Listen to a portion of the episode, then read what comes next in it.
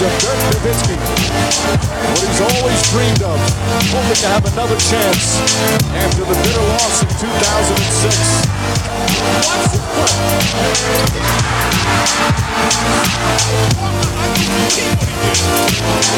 That is amazing. Hallo und willkommen zu Gut Next, dem deutschen Basketball-Podcast im Internet. Mein Name ist André Vogt und ich begrüße euch zu einer neuen Folge unseres kleinen, aber feinen Basketball-Spiels. Heute mit der Rapid Reaction. Und habe ich da gerade im Internet vergessen? Ich glaube schon. Das kann auch mal passieren nach all den Jahren. Präsentiert wird das Ganze heute natürlich wieder von manscape.com, dem Presenting Sponsor hier. Und ich habe es letzte Woche schon mal gesagt, ich sage es gerne nochmal. Äh, Leute, und ich weiß, leider hören hier viel zu viele Männer zu, äh, zumindest im Vergleich zu Frauen. Ähm, es ist bald äh, Valentinstag so und äh, vielleicht kann man ja auch mal den Mädels in eurem Leben oder den Männern in eurem Leben sagen, hey, ja, ich weiß, ich schenke dir auch immer was, aber ich, also vielleicht, wie gesagt, ein Geschenk für uns beide, ne? ein Lawnmower 4.0 oder ein Weed Wacker, also zum einen der Rasierer, den es bei, bei Manscaped gibt, ne? mit unglaublich guten Motor, mit äh, Skin Safe Technology, wo man sich eigentlich nicht wirklich schneiden kann, es sei denn, man hat da gar kein, gar kein Talent zu, zum äh, ruhig die Hand halten.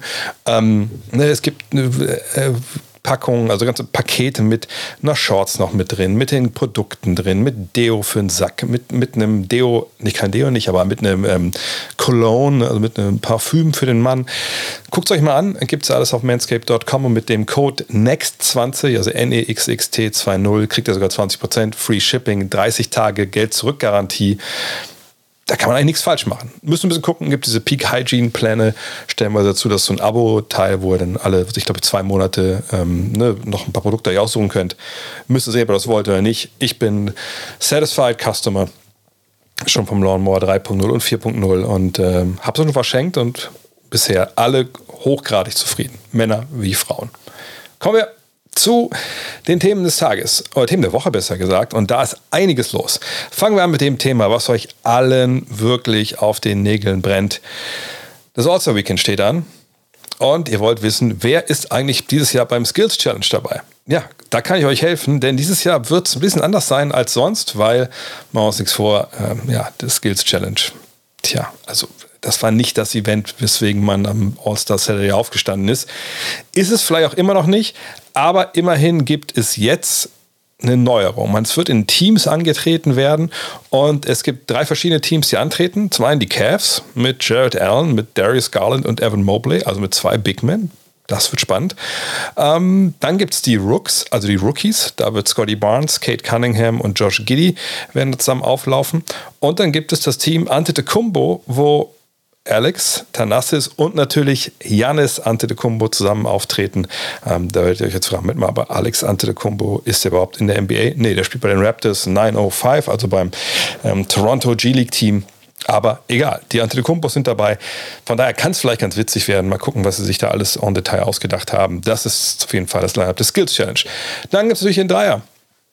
Contest und da die Namen ja, die lassen schon hoffen, dass es da ein bisschen abgeht, obwohl der Rekordhalter All-Time, der Dreier-Schützen fehlt. Steph Curry wird nicht werfen, Clay Thompson wird nicht werfen, aber Desmond Bain ist dabei. Ich habe schon ein paar Mal gesagt, ne, das Love Child zwischen Rob Garrett und äh, Desmond äh, Green. Ähm, achtet mal drauf, wie der Typ aussieht, wie er wirft. Das ist genau die Kreuzung von den beiden Jungs. Dann Luke Kennard ist dabei von den Clippers. Ja, auch ein guter Schütze, macht Sinn. Zach Levine ist dabei. Der war ja auch schon mal äh, vorher dabei. Auch wenn wir uns vielleicht ihn alle in einem anderen Contest wünschen würden. Kommen wir gleich zu. CJ McCallum ist dabei. Jetzt natürlich von den Pelicans, kommen wir nachher noch zu. Paddy Mills ist dabei, Carl Anthony Towns, um zu zeigen, dass er der beste Shooting Big Man aller Zeiten ist, Fred Van Vliet und Trey Young. Ja, ich glaube, das ist ein gutes, gutes Line-up. Da kann man einiges erwarten, aber ich habe es gestern auch im Livestream gesagt auf Twitch. Naja, Dreier-Contest ist eben nur geil, wenn irgendwer wirklich supernova heiß läuft und da zehn Dinger am Stück trifft, sonst ist es dann ein bisschen, bisschen lame. Aber hoffen wir mal das Beste, dass es da abgeht. Gibt natürlich in dem Moment jetzt leider keinen ähm, Lokalmatadoren, aber so ist es halt.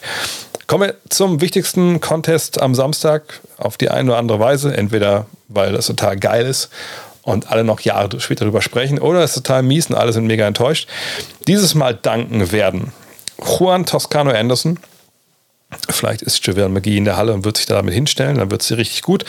Obi Toppin, der vergangenes Jahr ja, glaube ich, nicht so richtig überzeugt hat, aber mal gucken, ganz gut beim zweiten Mal, da weiß man schon, wie es läuft, vielleicht äh, hilft ihm das. Jalen Green, da wissen wir, dass der Sprungfedern in den Waden hat. Mal gucken, wie der das macht. Und dann Cole Anthony. Da war ich ein bisschen überrascht, weil klar, der hat schon ne, vertikal einiges zu bieten, aber so Slam Dunk Contest mäßig. Vielleicht muss man da mal bei den Wagners nachfragen, ob das Sinn macht. Das sind jetzt die vier: Anthony, Green, Toppin, Toscana Anderson. Und ich will nicht unken, aber ich würde mich schon freuen, wenn irgendwer dann Zach Levine hinter den Kulissen nochmal, weiß ich nicht, ein Essen im Steakhouse verspricht, dass er da vielleicht mitdankt. Würde ich mich freuen. Aber der eingangs missglückte Dad-Joke das war natürlich hier nicht das, was, weswegen ihr heute hier seid. Es gab ganz andere Nachrichten äh, gestern Abend, ähm, positiv wie negativ. Trades, Verletzungen, da kommen wir jetzt zu. Du sagst direkt, die großen Deals, die bespreche ich dann gleich mit Len Werle, der zu Gast ist. Aber es gab ein paar kleinere Geschichten, die in den News-Teil hier kommen, die gar nicht so klein sind. Den Anfang macht Bradley Beal, denn dessen Saison ist vorbei.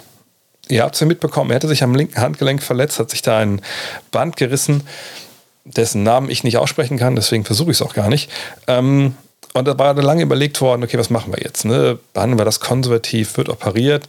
Bei solchen Geschichten ist es dann oft so, wenn operiert wird, dann ist dann auch der Heilungsprozess ein bisschen länger, aber dann hat man es zumindest anständig äh, auskuriert. Und dafür hat man sich jetzt entschieden. Und das bedeutet, die Saison ist vorbei. Er wird, sagt, sich das linke Handgelenk da öffnen lassen. Und damit steht Washington, ja, würde ich schon so sagen wollen, vom ziemlichen Scherbenhaufen. Wenn ihr euch erinnert, die haben ja mal 10 und 3 angefangen. Ne? Und man dachte, ja, geil, guck mal, hier kommen die Wizards, ne? Dinwiddie da, Kuzma da, Harrell, KCP. Das ist jetzt endlich mal eine tiefe Truppe. Ne? Westbrook abgegeben. Die haben Bock, die packen das. Naja, aber nach diesem 10 zu 3 Start, den sie da hingelegt haben, spielen sie halt einen Basketball, der nichts mit den Playoffs zu tun hat, so wirklich oder haben sollte. 14 und 26 seitdem in der Bilanz und ähm, ohne Biel jetzt dürfte es nicht viel besser werden. Ich glaube, von den letzten neun haben sie auch acht verloren und viele davon auch relativ klar. Das ist jetzt eine Personalie da mit Biel, die schon sehr interessant ist, auf verschiedensten Gründen. Zum einen, er wird Free Agent hat auch schon gesagt, er möchte dieses Mal wirklich auch eine Free Agent sein. Letztes Mal, wieder uns hat er ja den Trag, Vertrag verlängert ähm, und konnte dann nicht getradet werden das ganze Jahr. Und jetzt will er wirklich mal schauen, was eigentlich da draußen so, was da so gibt. In einem Jahr, wo nicht so wirklich viel ähm, Geld frei rumliegen wird bei den Teams. Aber Sign and Trade ist natürlich bei einem wie Bradley Beal auch immer ein Thema, wenn er denn weg will. Und das ist für meine Begriffe die große Frage. Das ist das große Damoklesschwert, was jetzt da in Washington DC über den Wizards schwebt. Ähm, natürlich auch nicht erst seit gestern, aber ne, weil im Hintergrund war, arbeitet das immer ein bisschen mit. Aber er hat ja immer gesagt, er ist ja der Dame Lillard des Ostens. Nee, ich, äh, ich möchte hier bleiben. Ich, ich will hier nicht weg. So, die Frage ist halt, was jetzt, wenn das Team sich weiter so präsentiert, ne, wie es momentan halt sich präsentiert. Was, wenn dann die Avancen kommen, wenn er da jetzt immer ne, zu Hause sitzt, verletzt ist und dann das Handy vibriert, weil sich sonst wer meldet, wird er dann schwach und sagt er dann, hey, tradet mich. Man darf gespannt sein. Das, also die Realität ist natürlich, er hat keinen zweiten Superstar an seiner Seite. Und wenn er den jetzt nochmal haben will, ich will jetzt nicht sagen im Herbst seiner Karriere, aber es ist halt schon so, dass Bradley Beal auch nicht mehr der Jüngste ist. Ich meine, der wird 29 jetzt im Juni. Bedeutet, ne, das ist jetzt der letzte große Vertrag, den er unterschreibt, wenn es über vier oder fünf Jahre geht und der letzte Vertrag, wo er noch äh, seine Prime halbwegs mitnimmt. Naja, und, und was will er jetzt damit machen? Das wird super, super spannend sein. Er und Dame Lillard sind die beiden, die jetzt da wirklich, glaube ich, ähm, nicht nur die Geschicke oder die Zukunft ihrer eigenen Teams mitbestimmen, sondern auch die Geschicke von, von vielen anderen Teams, die jetzt denken, okay, sie haben da vielleicht eine Chance, damit reinzugrätschen. Von daher bin ich da echt extrem gespannt. Er hätte auch noch eine Option auf die nächste Saison. Ne, es gibt ja auch dann stellenweise, haben wir auch schon erlebt, ich glaube bei Chris Paul war es ja so, ne, dass man dann reingeht in letztes, letztes Jahr, das Vertragsjahr, lässt sich traden und dann schreibt man, schreibt man einen neuen Vertrag. Also ich glaube, die Wizards werden jetzt nicht ohne Gegenleistung verlieren. Ähm, Aber wenn er gehen sollte, dann ist natürlich in, in Washington Neuaufbau angesagt. Und dann ist die Frage, was passiert dann mit Leuten wie KCP, eben mit Kuzma, mit Harrell? Behalten die die oder fangen die komplett von vorne an? Ganz, ganz spannende äh, Begebenheiten da. Und da darf man wirklich gespannt sein, wie es weitergeht. Während Beal raus ist, ist James Wiseman zurück. Noch nie auf dem NBA-Parkett, das wird wahrscheinlich noch ein bisschen dauern, aber er hat zum ersten Mal 3 gegen 3 Kontaktdrills absolviert im Training der Warriors. Ähm, nicht stundenlang, sondern nur so 15 Minuten. Aber das ist jetzt ein großer Schritt nach vorne, denn laut Bob Myers, dem General Manager der Warriors, war es schon ein paar Mal so weit, dass er kurz davor stand, ne, wirklich auch jetzt in Kontaktdrills reinzugehen und dann immer wieder das Knie irgendwie reagiert hat und die sportliche Leitung dann gesagt, also die medizinische Leitung gesagt hat, nee, äh, lass mal den mal verschieben. Ich weiß nicht, wer von euch keinen Basketball gespielt hat nicht genauso weiß, wo der Unterschied zwischen Kontaktdrills oder Non-Kontaktdrills ist. Klar, du kannst ein ganzes Training mitmachen, das hat er auch gemacht, wohl vorher, ähm, ohne Kontakt, also ne, Wurfdrills kannst du machen, so Korbleger-Geschichten, äh, 5 gegen 0 Sachen oder 2 gegen 2 Sachen, ne, wo du das Two-Man-Game in so Drills simulierst, aber eben ohne Defense. Aber es ist was anderes, als wenn du mit Kontakt arbeitest und selbst nur 3 gegen 3 mit einer Defense vor dir, wo du ja auch reagieren musst. Ne, ihr habt jetzt in dem Drill, auch wenn du der Defense bist. Das ist schon was anderes, als wenn du einfach nur ohne einen Verteidiger irgendwas machst. Von daher, das ist ein großer Schritt nach vorne für äh, Wiseman und man darf gespannt sein, wann er zurückkehrt. Die Warriors haben da ja keinen Druck, Weißmann hat keinen Druck. Ähm, wird wahrscheinlich eher ein bisschen länger noch dauern, als dass man da jetzt irgendwie was riskiert. Mal gucken. Aber die Chancen stehen, glaube ich, gut, dass er dieses Jahr da noch eingreift. Allerdings für eine Mannschaft, die sehr tief ist. Und da muss man abwarten, wie viele Minuten überhaupt für ihn da übrig bleiben. Aber ihr seid natürlich heute nicht hier für irgendwelche All-Star-News oder sonst was, seid für Trades hier. Und wie gesagt, die großen äh, Deals, die bespreche ich gleich mit Len. Aber es gab noch einen kleineren Deal, der aber auch ne, einen relativ prominenten Spieler äh, dabei hatte, nämlich Karis LeVert. Der wurde getradet zusammen mit dem 2022er Zweitrunden-Pick der Miami Heat und zwar zu den Cleveland Cavaliers und Ricky Rubio auf der anderen Seite, auslaufender Vertrag, kam zusammen mit einem 2022er Erstrunden-Pick, der ist äh, Lottery Protected, äh, einem 2022er Zweitrunden-Pick aus Houston und einem 2027er äh, Second Round Pick aus Utah zu den Pacers. So, ähm, auf den ersten Blick denkt man, okay, das ist also LeVert quasi für einen Lottery Protected First Round Pick. Das ist im Endeffekt also ein Pick ab ähm, Position 15. Der dürfte dann dieses Jahr auf jeden Fall bei den Pacers landen, denn die Cavs werden die Playoffs erreichen, da würde ich aber mal festlegen wollen. Und sie kriegen auch den 2022er Zweitrunden-Pick aus Houston, also Pick, der wahrscheinlich, ja, je nachdem, wie es am Ende ausgeht, sagen wir der wird, dann, wird der erste, zweite, dritte, vierte Pick sein in der äh, zweiten Runde. Also auch quasi eine Weiterheit der Erstrunden-Pick, wenn man großzügig ist. Und 2027, das können wir wahrscheinlich vernachlässigen. Also sagen wir mal, es ist ein Erstrunden-Pick, später Erstrunden-Pick für Karis LeVert. Und das ist ein Deal, wo ich sagen muss, ja, das ist sehr, sehr sinnvoll für Indiana. Wir wissen natürlich auch jetzt, dass es einen anderen Deal noch gab, kommen wir gleich zu, von äh, Domantas Sabonis. Ähm, damit haben sie ihre Draft-Schatulle so ein bisschen wieder aufgefüllt. Und das macht total Sinn. Ähm, ich glaube, LeVert war nie so wirklich angekommen in Indiana. Hat ja, ging auch schon los mit seinem Tumor, den er damals hatte, als äh, der erste Trade aus, aus Brooklyn da bekannt wurde. Äh, Trade von James Harden, da war das ja allermann sehr mit dabei. Und ähm, danach so sehr, ja, also das ist ja einer, der gibt dir Points, der gibt dir Buckets, ne, der kann sich Würfe kreieren, auch für andere so ein bisschen, also nicht wirklich gut, aber ein bisschen. Aber vor allem ist er halt selber ein Scorer. Volume-Scorer, der nicht super effizient ist, aber solche Spieler braucht man halt auch stellenweise. Ähm, und jetzt wissen wir, dass der Backcourt nach dem anderen Trade mit Sacramento relativ gefüllt ist, jetzt gut gefüllt ist mit jungen Leuten, also war für LeVert eh kein Platz mehr. Um den jetzt abzugeben, macht Sinn. Auf der anderen Seite die ähm, Cavs, wollten halt Hilfe im Backcourt haben. Ne? Colin Sexton verletzt, Rubio war eh verletzt. Sie hatten schon Rajon Rondo geholt, aber sie wollten wahrscheinlich noch jemanden holen mit so ein bisschen Scoring-Punch draußen. Den haben sie jetzt mit LeVert. Mal gucken, wie er und Garland da jetzt zusammen funktionieren. LeVert, wenn ich mich nicht irre, ist nicht so der beste Catch-Shooter. Aber diesen späten Erstrunden-Pick, das kann man wahrscheinlich sogar verkraften, äh, den jetzt abzugeben. Auf der anderen Seite so sehr ich das sehe, wie LeVerta funktionieren kann, ist natürlich schon noch ein bisschen Risiko dabei. Aber alles in allem kein schlechter Deal für die Cavs auch, denke ich. Ähm, je nachdem, wo es halt der eigene Draft-Pick landet. Aber so wie die momentan spielen, ist es ja wirklich immer in den 20ern.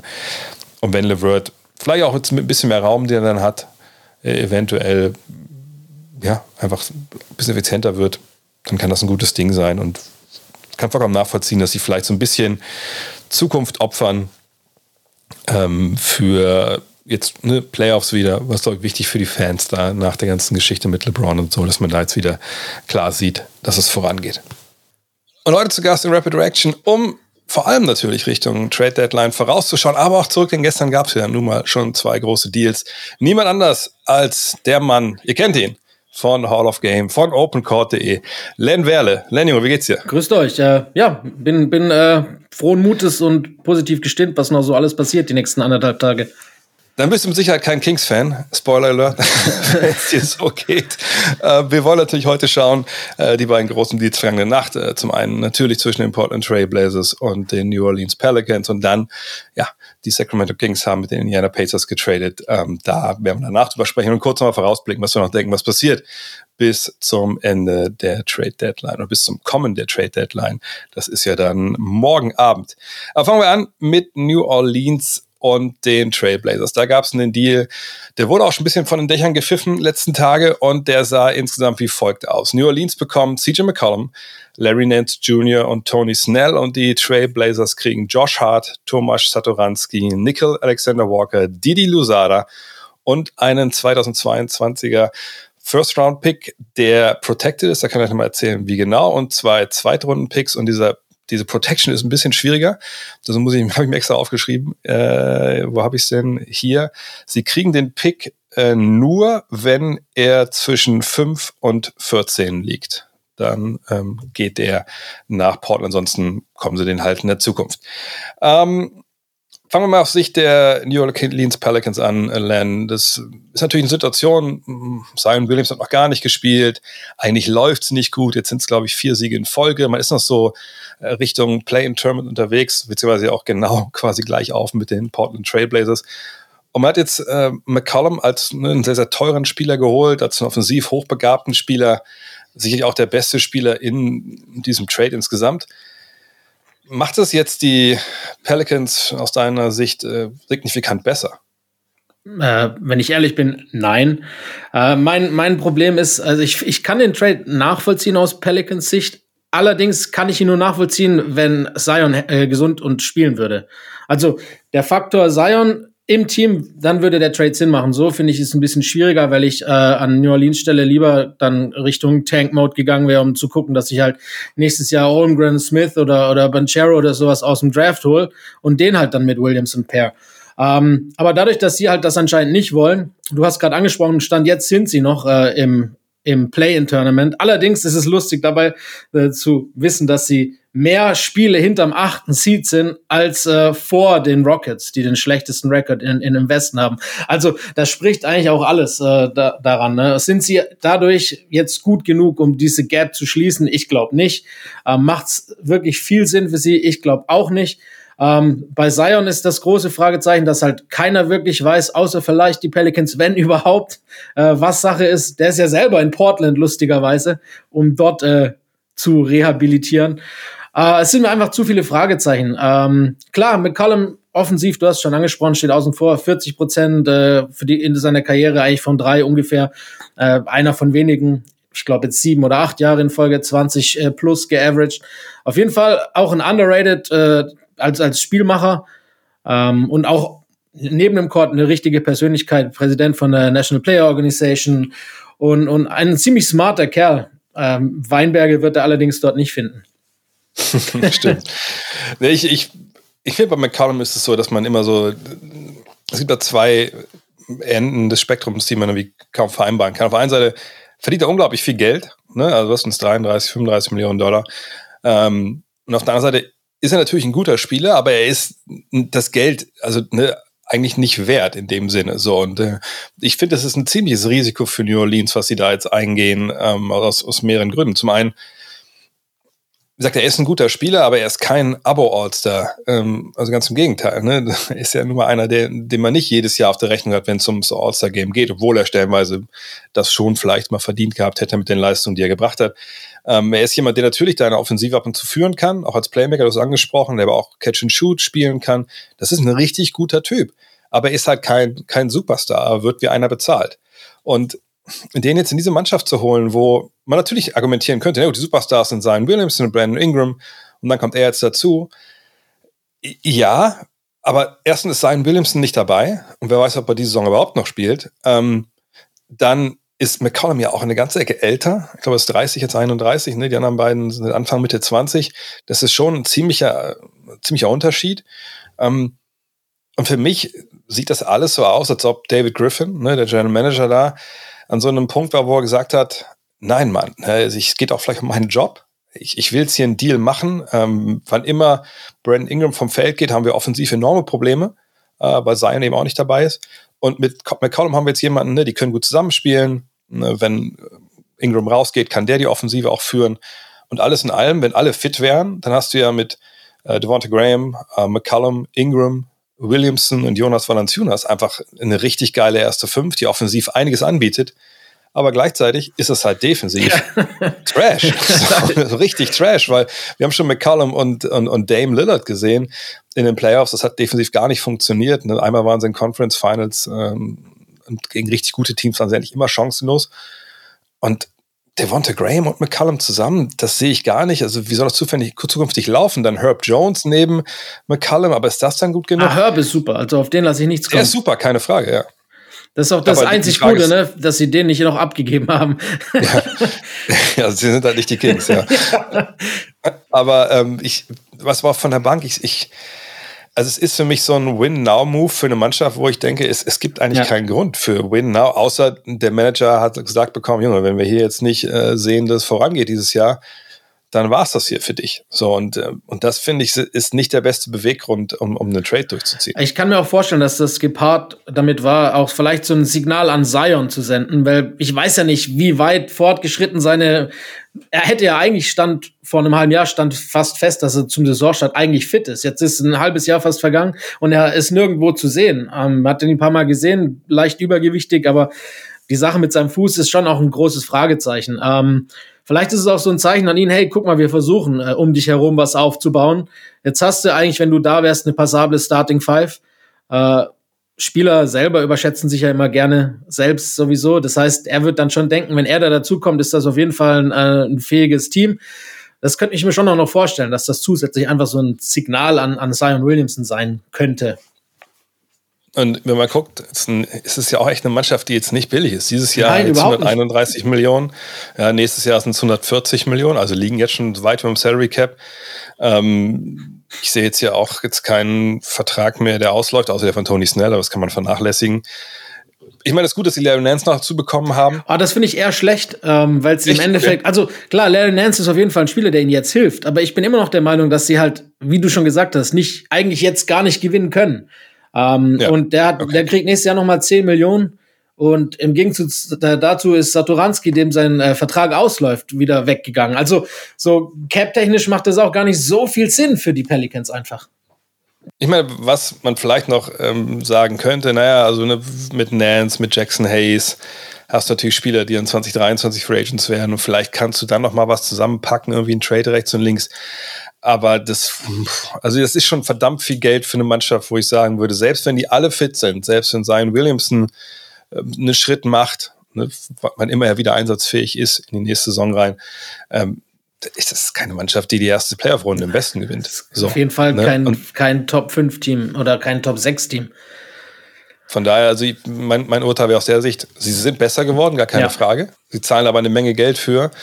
Und es ist für meine Begriffe keine nachhaltige äh, Entwicklung im Sinne von, wie gesagt, du kannst mindestens eine Playoff-Runde gewinnen, dann guckst du mal, sondern das ist, wenn überhaupt, dann nächstes Jahr spielt man um Platz 8 mit. Und das finde ich, auch ja. mit allen Moves, die danach kommen können, das finde ich dann ein bisschen wenig. Deshalb, deshalb sage ich immer, das ist halt für so small, wirkliche, das ist eines der smallest Market Teams überhaupt. Es ja. ist halt auch extrem schwierig, muss man auch dazu sagen. Äh, hochrangige Free Agents oder eben auch Spieler, ja, zu, zu überzeugen zu kommen, selbst wenn ein Zion da ist. Es ist für Portland gilt ähnliches.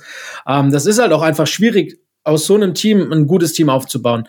Ähm, und in, in New Orleans wahrscheinlich noch schwieriger als in anderen Städten, weil du halt nicht sehr viel Appeal hast für, für Spieler zu kommen. Deshalb wäre ich eher den Weg Zion Fragezeichen, ich weiß es nicht, lass die Saison tanken nächster Draft ist eigentlich ziemlich gut äh, und, und gucken, dass wir da nochmal einen jungen Spieler kriegen, weil das ist wirklich die einzige Art und Weise, wie man aus einem Small Market Team was Größeres machen kann.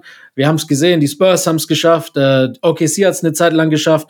Also es, es gibt schon dadurch auch die Möglichkeit, äh, sein Team zu, ja, zu einem Staple zu machen. Ja, und beziehungsweise genau das scheint die Strategie der Portland Trailblazers zu sein. Denn ähm, für McCallum und Nance, also zwei Spieler, die sie ja auch, ne, die Rotation waren, Nance hat man vergangenes Jahr ja auch geholt, ne, ich glaube auch für den ersten Pick oder so, ähm, hat man jetzt, klar, Josh Hart, sehr, sehr brauchbarer Spieler, 3D, dessen Vertrag aber nicht garantiert ist nach dieser, dieser ersten, nach dieser Saison.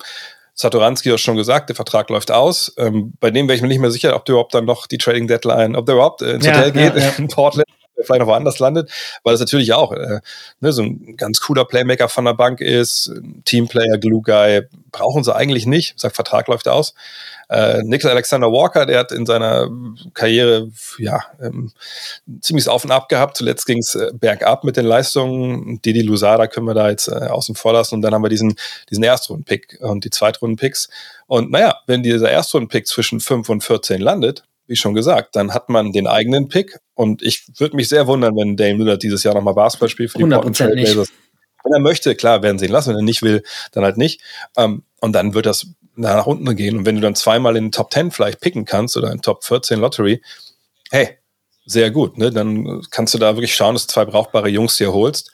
Ähm, aber natürlich die, die große Frage, die über all dem jetzt halt steht, was ist das für ein Rebuild? Ne? Also viele assoziieren ja den Begriff Rebuild direkt mit komplett Abriss und The Process. Gestern im Livestream habe ich gesagt, ruf alle Sams an, Hinky, More, äh, wie, wie, sie alle heißen.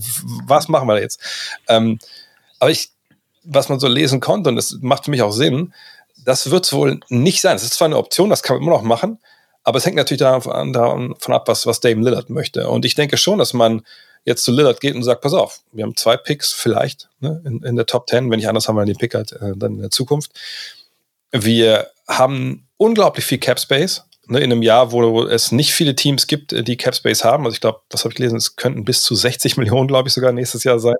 Ähm, wir haben mit Eric Bledsoe, mit äh, Josh Hart zwei Verträge, die auslaufen über 31 Millionen. Also man kann die halt beide cutten, dann ist das weg. Äh, Nurkic läuft aus, Satoranski läuft aus. Ähm, Mecklemore, Zeller, Smith, Allenby, kann man alle Trade, Trade Exception auch noch. Trade Exception haben wir bekommen, wo man mal fragen muss, ne, wie sinnvoll sind diese Dinger überhaupt. Aber man ist einfach unglaublich flexibel. Und ähm, man hat auch noch mit, mit Winslow einen, einen, Vertrag, der nur ein Jahr läuft. Äh, Nasty Little genau das Gleiche, bei, bei dem wir ihn sehr wohl behalten wollen. Von daher, man kann sagen, okay, wir haben jetzt alle Möglichkeiten, den Kader neu aufzubauen. Äh, hast du Bock darauf, Dame? Äh, gib ein bisschen Input, wir haben ein paar Ideen, du hast ein paar Ideen.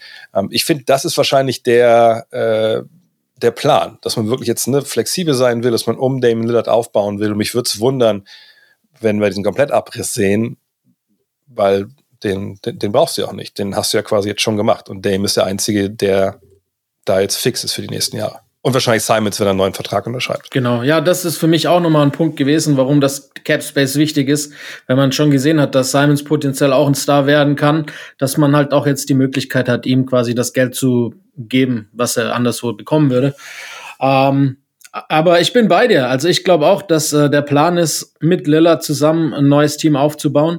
Das, äh, ich sag, ja, macht Sinn. Allerdings sage ich auch viel zu spät. Ähm, der Trade hätte letztes Jahr, vielleicht sogar vorletztes Jahr kommen müssen. Also Neil Oshley hat da paar Mal die Chance verpasst. Jetzt hier der neue Interims-GM äh, Joe Cronin, von dem weiß man auch noch nicht so viel, aber die ersten zwei Moves sind auf jeden Fall interessant, um es mal so auszudrücken. Und auf dem Papier vielleicht erstmal für den neutralen Beobachter eher schlecht, würde ich sagen, wenn man so guckt. Im Endeffekt hat man Gary Trent Jr., der eine Wahnsinns-Saison spielt, für Eric Bledsoe und Justice Winslow äh, getradet, sozusagen. Und jetzt äh, den zweitbesten Spieler im Team abgegeben, so für einen Pick, ja.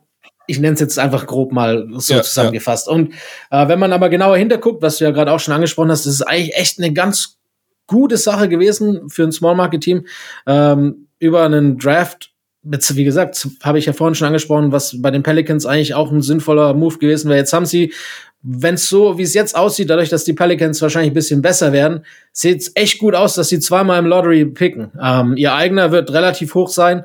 Der von den Pelicans kann gut zwischen äh, den Plätzen liegen. Und dann haben die, wenn es gut läuft, zwei Top Ten Picks. Und das ist natürlich Gold wert. Äh, da muss man nur mal äh, nach Oklahoma gehen und die fragen, wie man so Picks bewertet. Ähm, und dazu ist halt wirklich äh, äh, Josh Hart ist ein besserer Spieler als, als, als wahrscheinlich sein Ruf in der NBA ist. Er ist auch ein, äh, ein guter Spieler in der Verteidigung, ein gut, guter Offensivspieler, solider Dreier und auch ein besserer Ballhändler, vor allem auch in Transition, als man, als man denkt. Ne? Äh, ich habe jetzt nicht so viele Pelicans-Spiele gesehen, man möge es mir verzeihen, aber ich habe ein Stat gefunden, dass er ähm, 3,3 äh, Punkte pro Spiel als Ballhändler in Transition averaged und äh, damit in der Liga der fünf Beste ist, nach Janis, LeBron, Ja Morant und Trey Young. Ähm, das ist natürlich auch zusätzlich, ich weiß nicht, was die Portland Trailblazers mit ihm vorhaben. Diese Saison ist eh verschenkt. Ich kann mir auch gut vorstellen, dass er halt eigentlich ja auch einen ganz guten äh, Value noch hat, dass der vielleicht irgendwie dann in welcher Form auch immer für weitere vielleicht Draft Compensation oder so weggeschippert wird, ähm, um, um noch mehr um Lillard aufzubauen. Aber an sich finde ich den Trade aus Portland sich gut. Man, man hat sich jetzt, ich kann mir auch gut vorstellen, dass das vorab vielleicht sogar mit Lillard abgesprochen wurde. Ähm, auch wenn er mhm. und McCollum eigentlich Freunde sind, ähm, irgendwann hat äh, Dame auch keine Lust mehr, immer nur noch zu verlieren und, und seine Prime wird ja auch nicht jünger oder wie auch immer man das jetzt nennen will. Er ist ja auch schon ähm, am Höhepunkt seines Schaffens, würde ich jetzt mal sagen. Ähm, du hast jetzt auf jeden Fall Geld gespart, Nance weg, auslaufende Verträge bekommen, hast zwei junge Spieler, gut, Lusada glaube ich auch, dass das nichts mehr wird. Ähm, NWA wenn er konstant vielleicht mal Minuten bekommt, ich finde ihn gar nicht so schlecht, zumindest offensiv, äh, könnte auch was werden für die Zukunft. Aber ja, jetzt geht's halt allen, allen und voran darum, um Lillard aufzubauen. Jetzt haben sie eigentlich mal die Möglichkeit, wie gesagt, zu spät, aber ich bin kein äh, Feind des Trades. Aus Portland. Nee, also ich meine, meine, klar, ist es jetzt nicht ähm, ist nicht schon hundertprozentig klar oder man kann jetzt nicht wirklich knallhart schon sehen, wie das neue Team aussehen wird. Das muss man auch ganz klar sagen. natürlich, wenn du nur Dame Lillard hast, du lässt, du lässt Bledsoe und Hart meinetwegen gehen, weil du ne, Platz sparen willst im Salary Cap. Du verlängerst äh, Simons und, und mal gucken, was Nurkic, Nurkic wahrscheinlich ist. auch verlängern. Ja, ähm, also sagen wir mal, verlängern Nurkic und, und, und Simons und, und Lillard, die drei sind noch da, alle anderen dürfen jetzt gehen, von denen die Verträge auslaufen oder die man halt cutten kann naja, Winslow wird keine Rolle da spielen, NWA oder NAW, äh, sage ich mal, ja, ne, da kann sicher noch was kommen, da bringst du von der Bank. Little ist sicherlich äh, Teil des Plans, Keon Johnson, den sie ja von den Clippers geholt haben, auch als Youngster noch. Und dann, naja, dann musst du aber Leute finden, die, die gut Basketball spielen können noch. Also einen zweiten Star brauchst du schon noch irgendwie. Und vor allem brauchst du ein bisschen auch Leute, die ein bisschen mit Physis kommen, weil ne, Lillard und, und Simons, das ist jetzt nicht viel anders als Lillard und McCollum. Und da bin ich gespannt. Und ich glaube wirklich, dass man sicherlich das mit ihm abgesprochen hat, dass man diesen Weg jetzt gehen will. Und, aber ich glaube, die Entscheidung dann über, darüber, ob Dame Lillard bleibt oder geht, ich sage keine Ahnung, was er selber darüber denkt, aber ich glaube, für ihn selber zu sehen, wo die Reise hingeht, personaltechnisch, da wird die Draft rund darum wird halt ein wichtiger äh, Punkt sein. Ne? Kann man da vielleicht auch, vielleicht dealt man ja auch einen von diesen Erstrunden-Picks plus irgendwas für den Spieler äh, oder beide Erstrunden-Picks sogar. Ähm, ne? Und wenn da jetzt nichts rumkommt und man, man draftet einfach, dann wird natürlich Free Agency wieder ein Thema. Wen kann man da jetzt holen? Weil ich glaube schon, dass er jetzt nicht sagt, okay, pass auf, dann wechselt einfach McCollum mit Simons und dann schauen wir mal, dass wir da genauso weiter wursteln. Sondern ich glaube, wenn er da bleiben will, dann will er sicherlich auch sehen, dass sich da ein bisschen was ändert. Und, und an dem Punkt sind wir aber noch nicht. Und, und da bin ich sehr gespannt, ähm, wie das da jetzt ja, weitergeht. Das Potenzial ist jetzt da, am Punkt sind wir natürlich noch nicht angelangt. Äh, ja. Er hat es ja oft genug gesagt, er möchte eigentlich seine Karriere über immer in Portland bleiben. Das Einzige, ja. was er immer moniert hat, ist, dass zu wenig getan wird. Jetzt wird was getan und äh, es bleibt abzuwarten, was daraus entsteht, glaube ich auch. Ist ein bisschen wie bei dem alten Ernie und Bert Sketch da von der Sesamstraße, wo ein Schuh auf dem Boden fällt vom Nachbarn oben und wir fragen, dass der zweite Schuh fällt. Der erste ist gefallen, der zweite muss kommen. Und ich, ich bin echt gespannt. Und ich glaube auch ehrlich gesagt, dass wir von Portland noch versehen ähm, heute oder morgen, weil das angesprochen, Hart ist sicherlich anderswo sehr, sehr begehrt. Ne? Also der kann anderswo anfangen. Bledsoe ähnlich, einfach weil ein Vertrag außerhalb ist ja vielleicht ein bisschen schwieriger bei ihm so 18 Millionen dahin zu schicken, ist nicht so leicht jetzt. Äh, Satoranski wird sicherlich irgendwo Begehrlichkeiten wecken.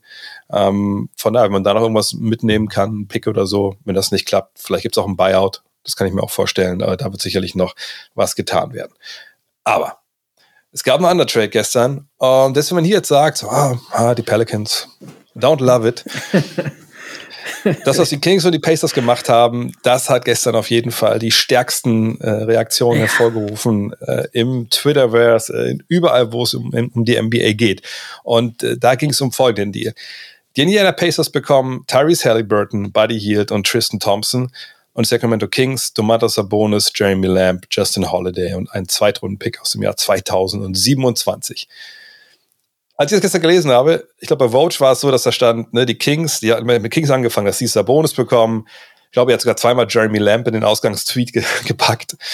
Und dann kam irgendwie Halliburton erst. Ich habe was gelesen und dann dachte ich so, ach, die Kings holen sich ähm, äh, Domantas Sabonis. Ja, das macht Sinn. Und dann habe ich es dann gelesen, ja, cool. Und dann, dann ich so, was? Aber die haben doch jetzt nicht den, die haben doch nicht Halliburton getradet. Und dann habe ich nochmal drauf geguckt. Und dann dachte ich so, um Gottes Willen. Ich dachte, also ich dachte nicht, dass die Zeiten vorbei sind, dass die Kings Fehler machen. Aber das war für mich, da musste ich mich erstmal hinsetzen, ehrlich gesagt, bevor ich äh, überregiert habe, weil das ist für mich der überraschendste Trade seit, seit langem, wenn ich ehrlich bin, weil ich echt konsterniert davor saß und immer sitze und denke, warum haben die Tyrese Halliburton abgegeben? Das macht überhaupt gar keinen Sinn. Das ist so, ich hätte, ich habe bei den Kings habe ich alles erwartet. Jeder war tradebar, außer Tyrese Halliburton. Ja. das ist die Person, die sie traden. Ich meine so, Vlade Divac, worst General Manager aller Zeiten, Monte McNair, hold my beer sozusagen. Ne? Äh, hast du Scheiße am Schuh, hast du Scheiße am Schuh, sagt man doch. Und was die Kings in den letzten 20 Jahren veranstaltet haben, ist einfach nur ein Graus. Und äh, wenn es so weitergeht, sind sie auch die nächsten 20 Jahre nicht in den Playoffs. Ja, also ich, ich meine, das ist, ich, ich, ich merke, du merkst, ich bin auch ein bisschen so, ich weiß ja, wie ich es formulieren soll, weil auf der einen Seite ist es ja jetzt nicht so, dass sie irgendwie, äh, keine Ahnung, so, so Tracy McGrady äh, mit kaputten Knien bekommen oder, oder, oder Steve Francis oder äh, ne, irgendein Washed Mitch Richmond oder sowas, sondern sie kriegen ja mit Domantas Sabonis einen 25-jährigen All-Star Big Man, der natürlich äh, ein Scorer ist, Absolut. reboundet gut, äh, hat seinen Dreier jetzt auch auf ein gewisses Niveau entwickelt, da wird sicher noch ein bisschen mehr auch noch gehen. Das ist ja kein Blinder, den die da holen. Das ist ja wirklich, man hätte sich nicht wundern dürfen, wenn er dieses Jahr wieder All-Star wird. Ja. Das wäre auch sicherlich ja. irgendwo verdient gewesen. Ähm, gleichzeitig äh, ne, diese Reaktionen, die kommen mir nicht von ungefähr. Vor allem er hat ja auch einen guten Vertrag, der will ja nicht mal 20 Millionen ja, Dollar. Ich, sag, ich ne? glaube, dass die Reaktion nicht, äh, ob Domantas Sabonis ist. Da muss man, das ist vielleicht, äh, hört sich immer ein bisschen unfair an, wenn man jetzt so über den Trade richtet. Äh, das geht, das richtet sich nicht gegen Sabonis. Er ist ein fantastischer Spieler, vor allem für das, was er verdient. Du hast schon angesprochen. Und ich glaube, äh, nach Jokic, vielleicht noch in Auszügen mit, mit äh, Embiid gibt's keinen äh, Big Man, der besserer Passer ist oder, oder ein besserer und fähiger Spielmacher ist als, als Sabonis. Muss man auch sagen. Ähm, es geht einfach um die Personale äh, Halliburton, warum ja. der Trade so schlecht ist für die äh, Sacramento Kings und nicht, dass sie Domantas Sabonis bekommen haben. Ja, aber vor allem, glaube ich, was für mich vor allem auch, auch echt so ein bisschen rätselhaft ist, in, in welche Richtung die Kings damit gehen wollen. Ich meine, im Backcourt, die Aaron Fox war ja der Spieler, der, glaube ich, also nach allgemeiner Lehrmeinung zu haben war. Der hat aber eine Vertragsverlängerung unterschrieben bis ins Jahr 2026 hinein, die ihm dann am Ende maximal 37 Millionen Dollar bezahlt. Also, also nur fürs letzte mhm. Jahr. Sprich, ne, der war halt teuer, der spielt dieses Jahr nicht gut, der war zu haben, wahrscheinlich wollte den keiner für das Geld. Ähm, dann hattest du natürlich gerade Davian Mitchell gezogen, ne, als, als tollen Verteidiger, als, als einer, der potenziell ne, wahnsinnig guter 3D-Spieler werden würde. Gut, trifft sein Drei jetzt nicht so richtig gut. Und dann war eben Halliburton und wie gesagt, die Lehrmeinung war, okay, Fox muss gehen, dann haben die Halliburton und Mitchell, das ist ein super junger Backcourt, die werden zusammen alt, das, das wird funktionieren. Und äh, jetzt haben sie aber mit Fox da jemanden weiterhin sitzen, der ne, neben Mitchell wahrscheinlich spielen will, der einfach das Geld nicht wert ist momentan. Wer weiß, was danach kommt, das kann sie entwickeln. So, dann haben sie dieser Bonus auf, auf Center. Da haben sie aber erst Rishon Holmes. Der hat auch noch zusätzlich die beste Saison seiner Karriere spielt, ja. ne? Genau, und zusammen können die beiden schon mal gar nicht spielen, weil ich meine, bei Miles Turner war es ja zumindest so, der, der konnte Dreier werfen, er kann Dreier werfen. Ne, wenn der eben Sabone spielt, auch wenn das auf einer Seite ja gut funktioniert hat, der Zahlen nach, auf der anderen Seite ne, irgendwie immer, man immer dachte, das, das, sieht zwar gut aus, aber irgendwie so richtig geil ist, es kann auch besser werden. ich weiß nicht, wie diese Paarung da passt. Ähm, Harrison Barnes, so als Flügel, der eigentlich mittlerweile auch Power Forward spielen muss, das würde ja auch bedeuten, dass eigentlich dann, ne, du sagst nicht die beiden Big Men gleichzeitig spielen lassen kannst. Also dieser Trade, so, so gut Sabonis ist, äh, wirft aber auch ne, diesen ganzen Kader so ein bisschen in, in, in Frage. Und ich, ich weiß nicht, was da jetzt noch kommt an, an, an Deals, weil, weil so kann es ja nicht bleiben. Genau, es muss auf jeden Fall noch was kommen, dass es überhaupt annähernd Sinn macht, weil sonst musste, glaube ich, wirklich einen Drogentest nach Sacramento schicken. Äh, es ist halt wirklich auch einfach die Frage, warum Halliburton abgegeben wird. Der ist einer, ich meine, wenn wir ehrlich sind, ist es der drittbeste Spieler von dem Draft aus 2020. Ähm, und äh, er ist einer der besten Rookies und vor allem äh, schon so effizient in so jungem Alter, was eigentlich selten vorkommt, ne? Und ein Pass First, äh, Pass First Point Guard oben hin noch. Also eigentlich alles, was du in einem jungen Spieler hast. Jetzt hast du einmal quasi den, den Topf Gold im Draft gefunden nach etlichen Fails ohne Ende. Ich sag nur Luka Doncic. Ähm, und was machst du? Dann gibst du ihn ab. Das, doch, das, macht hinten und vorne für mich überhaupt gar keinen Sinn, was die da machen. Äh, ich, ich, ich, ich, möchte, ich, ich, ich sehe gar keine Zukunft bei den Kings. Ich weiß es auch nicht. Also ich, ich möchte einfach gerne wissen, wie diese, wie, wie diese Vertragsverhandlungen laufen. Ja. Ich meine, was ich stelle mir so vor, dass die Kings, da gab es da viele Gerüchte auch mit Ben Simmons etc. Ne, ich denke, die werden schon umtriebig gewesen sein. Und irgendwann landen die dann bei den Pacers äh, und rufen an bei Kevin Pritchard und sagen, Sabonis, ja, da haben wir schon Interesse. Ähm, was, was wollt ihr dafür haben? Und dann sagen die, ich meine, da sagt Pritchard natürlich, wie man das macht bei so Verhandlungen. Man fängt erstmal oben an und sagt, genau. ja, also wir hätten natürlich, klar, die Gehälter passen, muss ja schon bei die Yield dabei sein und Tristan Thompson, denken wir. Ähm, naja, und dann Tyrese Halliburton. Und dann sagt auf sein Modevisionär, ja, okay, machen wir. da muss der Pritchard auch gedacht haben, was? Hä? Ist das hier ein Prank Ich, ich habe meine, hab meine Skimaske noch gar nicht aufgezogen. ja, genau. Oder, oder, oder, weißt du dann, vielleicht sagt er McNair noch, äh, ja, äh, sorry, wir, wir tauschen Halliburton gegen Darren Fox. Nein. Äh, also wir können David Mitchell reinpacken statt äh, Halliburton? Nein, Halliburton. Ja, okay. Okay, okay. Oder ja, ich muss meinen Besitzer fragen. ja, ja, klar, machen wir. Also ich, ich verstehe gar nicht, da muss doch irgendwer Nein sagen in dieser, also ne, in dem Raum, wo entschieden wird, muss doch irgendwer der Bedenkenträger sein und sagen, ey, sind wir sicher? Lass uns doch wenigstens mal einfach mal BK Ref mal reingucken, wie die Statistiken so aussehen. Oder wenn wir bei Cleaning the Glass einen Account haben, lass uns mal da reingucken. Und ich, also ich, es ist so, also der einzige Grund, der wirklich einfällt, ist halt, sonst hätten sie Sabonis nicht bekommen. Das klar ist, dass ein Kevin Pritchard sagt, pass auf, wir haben Angebote von da und da und da und da, die finden wir alle besser als die Aaron Fox oder was weiß ich euch anbietet. Wenn Halliburton nicht dabei ist, dann kriegt ihr auch nicht Sabonis. Nur, wie gesagt, warum muss es denn dann Sabonis sein? Du hättest ja genauso sagen können, gut, dann gehen wir mit den, mit den Jungs erstmal weiter. Und auch da habe ich den Verdacht, dass man gedacht hat, ja gut, wie lange sind jetzt nicht in den Playoffs? Ja, ich glaube, äh, 14, 16 13, Jahre, 14, 15 oder 16 Jahre, sowas. Ja. ja, dass gesagt wurde, okay, auch da. Ich, der Besitzer will, dass wir jetzt in die Playoffs kommen. Wir sind in äh, Reichweite zum Play-in-Terminal. Also ganz ähnliche Beweggründe wahrscheinlich ja, aber, aber, aber, sagt. Aber, aber, wie gesagt, aber ist das jetzt der Deal, genau. der dich da reinbringt, der dich besser macht? Ich glaube einfach nicht. Und ich, ich, ich ja, aber die sind schon weit weg von der Plane Range. Also die sind 20 und 35, 15 äh, unter 50 Prozent. Und ich glaube nicht, dass jetzt Sabonis, der ist schon gut, aber ist er so gut, dass er diese Lücke schließen kann, kann ich mir beim besten Willen nicht vorstellen in der, im, im Westen. Nee, ich, also ich meine, gut, das sind jetzt im Endeffekt, glaube ich, vier Spiele dann hinter New Orleans. Ja, aber gut, dann aber selbst, selbst wenn sie dann äh, New Orleans überholen ja, aber sollten, selbst dann, ja, das macht, das macht überhaupt gar keinen Sinn. Sinn, als ob die dann äh, ja. gegen die Lakers gewinnen. Also ich, ich, ich, ich verstehe es, ich verstehe es einfach hinten und vorne nicht. Und auch da, also da müssen, da müssen sich jetzt Deals anschließen. Ja. Aber selbst wenn man jetzt sagt, ja gut, also jetzt dann Harrison Barnes wird weggeschickt und meinetwegen, wir finden auch noch, wo die werden keinen Platz für die Aaron Fox finden, es sei denn, sie wollen gegen Westbrook traden oder sowas. das ist finanziell Was schwierig. jetzt auch noch mit, aber mittlerweile traue ich mir das auch noch das zu. Das wird schwierig ähm, vom Geld her, ne? Ja, aber so viel ist da, glaube ich, kein Unterschied. Ne? Ach, stimmt, der hat ja auch so viel bekommen. Ja, ja, ja, ja stimmt, stimmt, stimmt. Ähm, so, und dann denke ich mir, ja, äh, also ich, ich habe, ich habe, wie gesagt, ich, ich habe noch äh, vier, vier interessante Stats zu Halliburton gefunden, ne, die ja. den Nagel für Kings-Fans, falls wir hier zuhören, äh, weiter reindrücken quasi ähm, bei bei USA Today und äh, die ich auch super interessant fand, weil ich auch nochmal so geguckt habe, das macht überhaupt gar keinen Sinn. Ich so, muss doch irgendeinen Sinn geben. Und dann sind die Statistiken aufgetaucht. Dann habe ich gedacht, macht noch weniger Sinn. Also Halliburton ist der einzige NBA-Spieler, der mindestens 14 Punkte und 7 Assists bei 40 plus 3 Punkt, äh, äh, Percentage äh, jemals in der NBA geworfen hat, bevor er 22 Jahre alt wurde. Das ist Stat Nummer eins. also auch kein Steph, nichts, ja. Ähm, ja. Und wenn man sich den Career Average über die ersten zwei Saisons in der Liga anguckt, ist der einzige Spieler, der 13 Punkte und 5 Assists bei 40 plus gewesen, eben Steph. Also, aber halt weniger Punkte gehabt, ja. Mhm. Ähm, und weniger Assists. Halliburton hat 1,1 Punkte pro Possession bei Jumpern off the dribble. Und äh, von es gibt 39 Spieler, die die 200 Attempts haben, damit sie in diese Liste reinkommen. Mhm. Sind genau zwei Spieler vor ihm und das sind Steph und Seth Curry.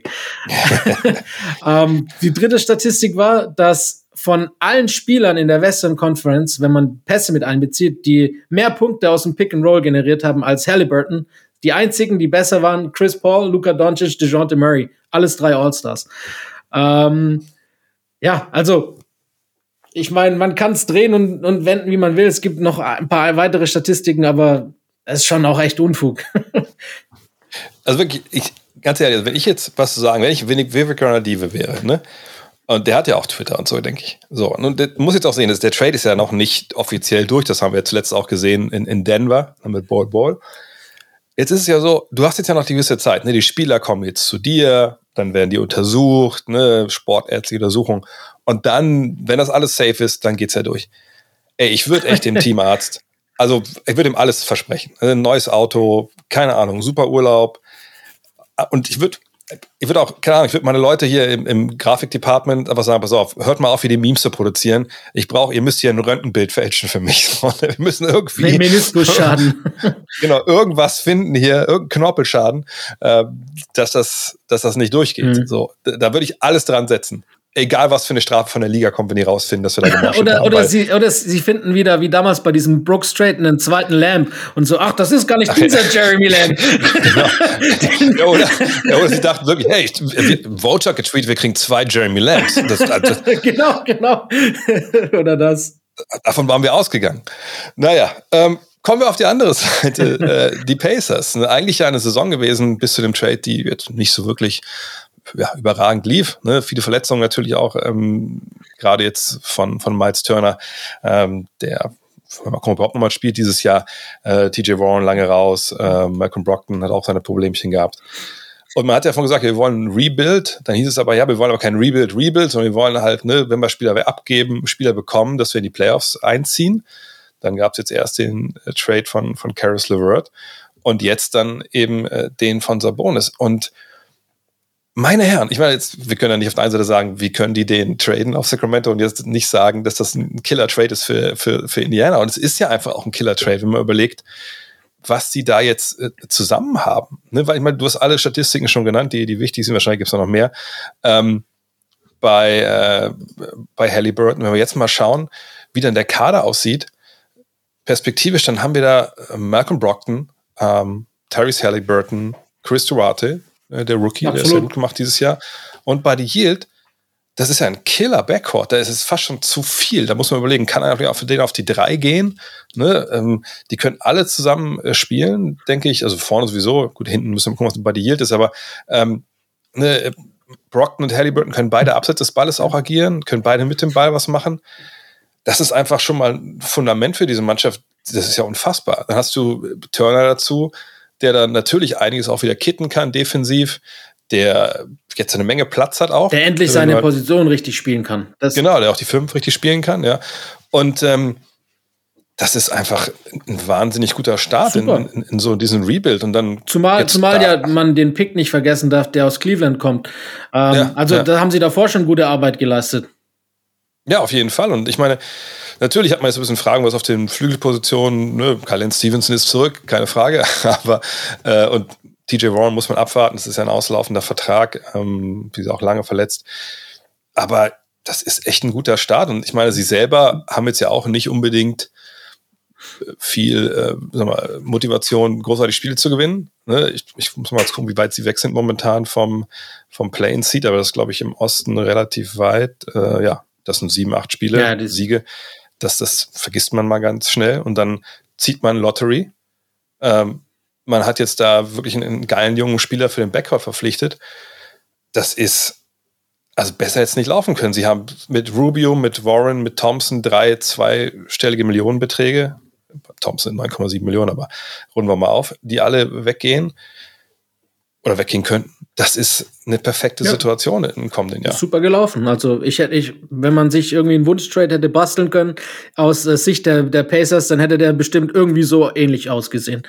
Es ist Wahnsinn, dass das geklappt hat. Äh, und spricht halt nicht für die Kings. Äh, vor allem auch hier, äh, klar, äh, Backcourt auf jeden Fall voll, aber das ist ein extrem wertvoller Spieler, wenn es um weitere Trades geht. Der, der wäre so valuable ja. für so viele Playoff-Teams oder Contenders, die äh, und, und das Geile ist, er kriegt schon viel Geld für, wie er spielt, aber sein Vertrag ist äh, komplett komisch, wenn man den, den, die Norm betrachtet. Äh, er kriegt jedes Jahr weniger. Er hat jetzt 23, ja, ja. dann 21 und das Jahr drauf nur noch 19, also in Anführungszeichen. Also sein Vertrag baut ab sozusagen, was natürlich auch noch mal weiterhilft für für um ihn weiter traden zu können. Und ähm, je nachdem, was jetzt äh, genau ihr Plan ist, ähm, haben sie halt die Möglichkeit, dann entweder einen für einen Wing zu bekommen, irgendeinen Small Forward oder eben besser, für Buddy Hill wirst du bestimmt auch einen Contender finden, der Platz finden wird, um seinen Vertrag aufzunehmen, der auch einen First dafür abgibt. Ja, also ich meine, gut, klar muss man da auch, die, die, das Geld muss ja passen, das sind ja, 23 eben. Millionen dieses Jahr, aber ich finde auch Buddy Hill, ich, auch bei dem weiß ich nicht, ob der irgendwie Downtown Indianapolis sich ich da jetzt irgendwie so. eine, eine, eine, Suite mieten sollte. Äh, bei Kevin Pritchard, das ist ja nur einer, der wirklich umtriebig ist und Yield, Natürlich kann der auch wieder spielen ja. mit den Skills, die er hat, aber so wirklich brauchen tust du ihn in dem Falle halt nicht. Und äh, von daher bin ich mal gespannt. 23 Millionen ist schon ein hartes Brett, ist aber es, den, den, den kriegst du auf jeden Fall äh, weiter veräußert, wie gesagt, weil er einfach. Aber, das ist einer der besten Jumpshooter, die wir haben in der Liga. Aber alles in allem muss man halt auch sagen, das ist halt so, wir haben es jetzt heute viel von den Small Market Teams und es sind halt in jedem von den Trades, die wir heute behandelt haben, wirkliche Small Market Teams. Um, ähm, und für mich sind die Pacers so, was man im Englischen immer so schön sagt, die Epitome of Mediocrity. Also so eigentlich so mhm. das Spiegelbild der Mittelmäßigkeit. Um, ähm, und ich glaube allerdings, dass halt kaum ein Trade ihnen weitergeholfen hätte, das äh, ablegen zu können. Ich meine, der Trade bringt sie nach vorne, vor ja. allem für die Zukunft. Allerdings macht's, äh, es sind sie auch noch weit davon entfernt, ein Contender zu werden. Auch zukunftsperspektivisch, meiner Meinung nach. Äh, das ist halt vielleicht ein Trade, der sie dann in den nächsten zwei, drei Jahren wieder in die Playoffs führen wird. Aber da ist dann auch wieder zeitnah Schluss, wenn man ganz ehrlich ist. Also das ist halt wirklich so die Krux für diese Teams, die Schwierigkeiten haben, äh, wertvolle Free Agents anzuziehen und die sich halt dann über sowas wieder ja, nach oben bauen müssen. Ist immer echt schwierig und auch, glaube ich, bisschen undankbar. Ja, aber mein Gott, ich glaube, es ist ja auch nicht so. Ich meine, klar, wir Fans wollen das mittlerweile irgendwie alle immer, ne, auf der einen Seite entweder Meisterschaft oder Lottery, so alles andere zählt irgendwie nicht mehr. Aber Indiana hat das in den letzten Jahren ja auch gezeigt, dass die auch echt damit zufrieden sind, in Anführungszeichen, gutes Team zu haben, Playoffs zu erreichen, gut zu arbeiten. Das, das passt da ja auch irgendwo. Das ist ja auch, ich meine, es ist immer noch Indiana. Das ist ein Bundesstaat, super Basketball ähm, das äh, affin. Ne, und, und die wollen einfach eine gute Truppe sehen, die guten Basketball spielt. Und da sind sie auf einem verdammt guten Weg. Ähm, aber hier bin ich echt gespannt. Den sollten wir echt mal beobachten, was da passiert jetzt dann bis zur Trade Deadline. Und äh, ja, vielleicht bringt das zum letzten Thema. Was erwartest du noch, bis es dann vorbei ist morgen Abend? Also ich muss ehrlich sagen, äh, vor dem Trade um Halliburton als der Rest gestern Abend reinkam, die, die, die, die, der Tweet, da habe ich eigentlich gedacht, das wird eine eher ruhigere äh, Trade Deadline. Einfach so, weil es diese derzeitige Situation mit, mit Covid und die Ausfälle und ah, es ist einfach so eine schwierige Saison und ähm, auch relativ deutlich so getrennt, die Playoff-Teams von den Nicht-Playoff-Teams, sowohl im Osten als auch im Westen, meiner Meinung nach. Und ich habe eigentlich erwartet, dass gar nicht mehr so viel passieren wird. Aber das hat jetzt schon nochmal so einen Stein ins Rollen gebracht. Und ich glaube, äh, wie du es schon angesprochen hast, gerade in Sacramento ist jetzt äh, keiner mehr heilig sozusagen. Äh, ich kann mir schon noch vorstellen, dass wir tatsächlich noch irgendwie einen Fox-Trade finden, auch wenn es schwierig wird.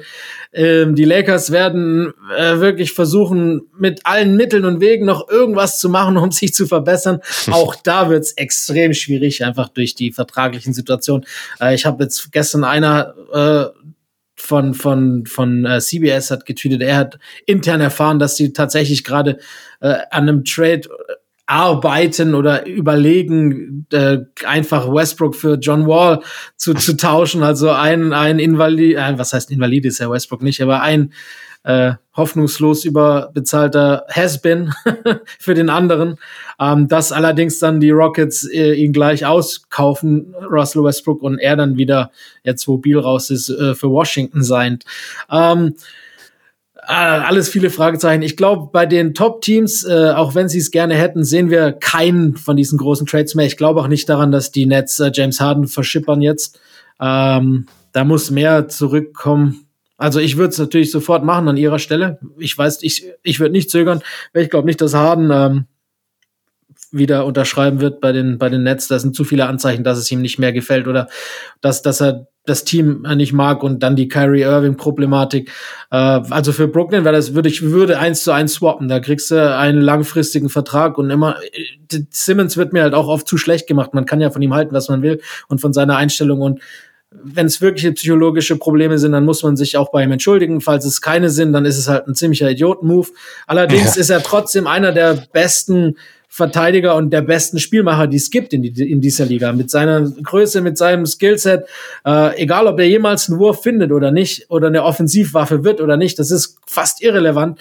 Ähm, so ein langfristiger Vertrag und das ist ein Spieler, der jedes Jahr All-Star werden kann, äh, für einen zu bekommen, den du eventuell im Sommer so verlierst, würde ich nicht lang zögern. Aber ich glaube halt auch äh, Daryl Morey ist nicht auf den Kopf gefallen und ähm, deshalb glaube ich, dass das nichts wird.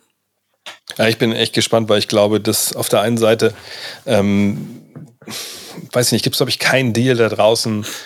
Es ist auch bei einer Trading Deadline eigentlich auch nie der Fall, der aus so einem Team was irgendwie mitschwimmt, das war mal Titelfavoriten macht oder so. Und diese Blockbuster sehen wir eigentlich normalerweise ja auch nicht zur, zur Deadline.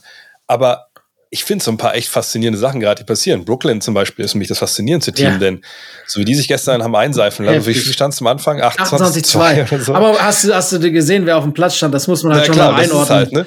Genau, und da sieht man, keiner war dabei von den Jungs, die eigentlich da äh, hätten spielen sollen. So, dann fällt ja angeblich ab morgen äh, das, das äh, Impfungsmandat so, äh, das, weil es gibt eine neue äh, Gouverneurin, ja. ne? der Alte hat ja da ein paar Mädels sexuell belästigt und ist dann richtigerweise auch raus. Ähm, und die jetzt sagt, du, eigentlich läuft's ganz gut hier jetzt, ne? Schlimmste haben wir hinter uns. Wir werden die Masken in Innenräumen abschaffen äh, im Bundesstaat New York, weil außer von New York City natürlich viele auch äh, konservative Landesteile da sind. Äh, und das wird aber auch bedeuten, dass man halt diese ja, doch strengen Maßnahmen, zum Beispiel in New York City ist es jetzt auch so, dass Kinder über fünf, wenn die nicht doppelt geimpft sind, dann darfst du nicht bei McDonalds essen gehen und so. Ja, ne? noch eine tragische Geschichte, ne? Anfangs der, der Pandemie, muss man auch sagen. Ja, klar, total. Und ähm, wenn das aber jetzt alles fällt, naja, und auf einmal kann Kyrie Irving wieder spielen, dann ändert sich ja diese ganze Situation. Dieser gordische Knoten um ihn löst sich halt. Ähm, von daher könnte man denken, das kann denen ja egal sein, wenn die so ein Spiel jetzt verlieren. Oder generell, das haben sie jetzt neun, zehn Spiele in Folge verlieren. Ja, ich glaube neun jetzt in Folge haben sie verloren. Ja, weil Hauptsache, du bist ja in den Playoffs halt äh, whole und dann kannst du halt angreifen. Auf der anderen Seite diese atmosphärischen Störungen rund um Harden und der auch hier irgendwie einen halben Schritt verloren hat. Vielleicht, ne, wenn das Philly unbedingt will, aber es sind dann auch nur noch, ich, 25 Spiele nach der Trading Deadline dann ist schon Playoffs. Ne? Und so einen großen Move steckst du den weg. Auf der anderen Seite, Brooklyn, die haben jetzt ja auch keinen Lauf gehabt das ganze Jahr nicht, weil sie nie zusammen gespielt haben. Es ist halt echt, also ich kann genauso einen guten Case machen dafür, dass sie den Trade durchziehen. Also eben Harden gegen Simmons plus Curry plus X. Ich würde wahrscheinlich Thibault versuchen loszueisen. Ja, den kriegen sie nicht. aber ich glaube, wenn sie den nicht kriegen, wen willst du uns reintun? Tyrus Maxi wollen sie unbedingt den kriegen sie auch nicht, ja. Ja, das ja, und dann kriegst du aber, glaube ich, auch James Harden nicht. Und James Harden kann ja auch nicht im Sommer als Free Agent dahin gehen. Also die Karten ja, ja. sind ja schon relativ schlecht für Maury. Ja. Und, ähm, aber deshalb, ich, glaubst du, es, es könnte sich dahingehend tatsächlich noch was tun? Also ich, ich sage, ich kann genauso gut einen Case machen für, weil ich glaube, Philly macht es sofort. Ne? Wenn, wenn Sean Mark sagt, komm, lass es machen jetzt, dann ist der Trade innerhalb von okay. fünf Minuten durch. Ähm, weil Philly hat nichts zu verlieren. Ja, äh, klar, genau, weil die Situation zu ja. festgefahren ist. Ansonsten halt ein Spieler, der genau. nicht spielen wird. Genau. So, und wenn du denkst, dass du da jetzt in der Situation noch eine Chance auf den Titel hast, und die hast du sicherlich mit Harden und Embiid, ist es eine größere Chance als ja, mit allen anderen und, äh, ne, und Embiid, ähm, dann machst du das sofort. Und in Brooklyn, na gut, wenn jetzt immer der Case dafür wäre, naja, wir stehen ja eh bei Null. So. Gleichzeitig holst du den Typen rein, der jetzt ein gutes Jahr nicht kein Basketball gespielt hat, psychische Probleme hat, wenn er nicht gelogen hat. oder ein krasser Lügner ist. Ist das eine gute Idee? Also, das, also ich sag, ich kann für beide Seiten den Case machen.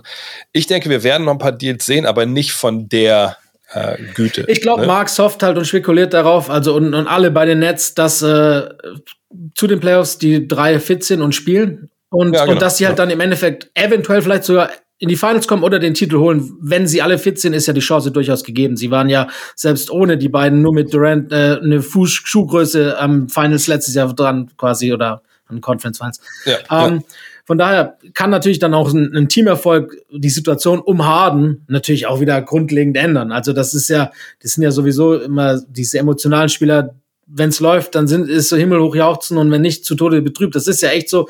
Und und wenn wenn dann Harden äh, merkt, oh hier können wir doch noch ein, vielleicht zwei oder wie viele Titel oder um Titel kämpfen, dann äh, wird er wahrscheinlich auch bleiben.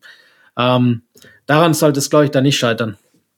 Ja, ich, ich bin echt super gespannt. Also ich, kann mir eher was vorstellen, dass wenn sie wirklich denken, sie müssten irgendwas tun, dass es was mit Joe Harris gibt. Aber, Mhm. Aber, der ist ja raus für die Saison auch, ne? ja, ja. Aber ja, oder man sagt halt, hey, James Harden und Joe Harris für Simmons Mhm. und Harris. Also haben sie noch einen anderen Harris dann geholt. äh, ich bin echt. Aber so, den Deal sehe ich eigentlich nicht, aber ich hab- kann mir ich gut hab vorstellen. Nur kurz dazu, ich musste vorhin nur kurz lachen, als du es angesprochen hast, weil ich so die Paarung äh, Embiid und, und James Harden, ich habe davon so ein lustiges Meme gesehen und musste irgendwie lachen, so wie so zwei Dicke am Buffet stehen äh, und dann einfach so James Harden und, und Joel Embiid, when, when it's Team Dinner oder irgendwie so. Oh mein Gott.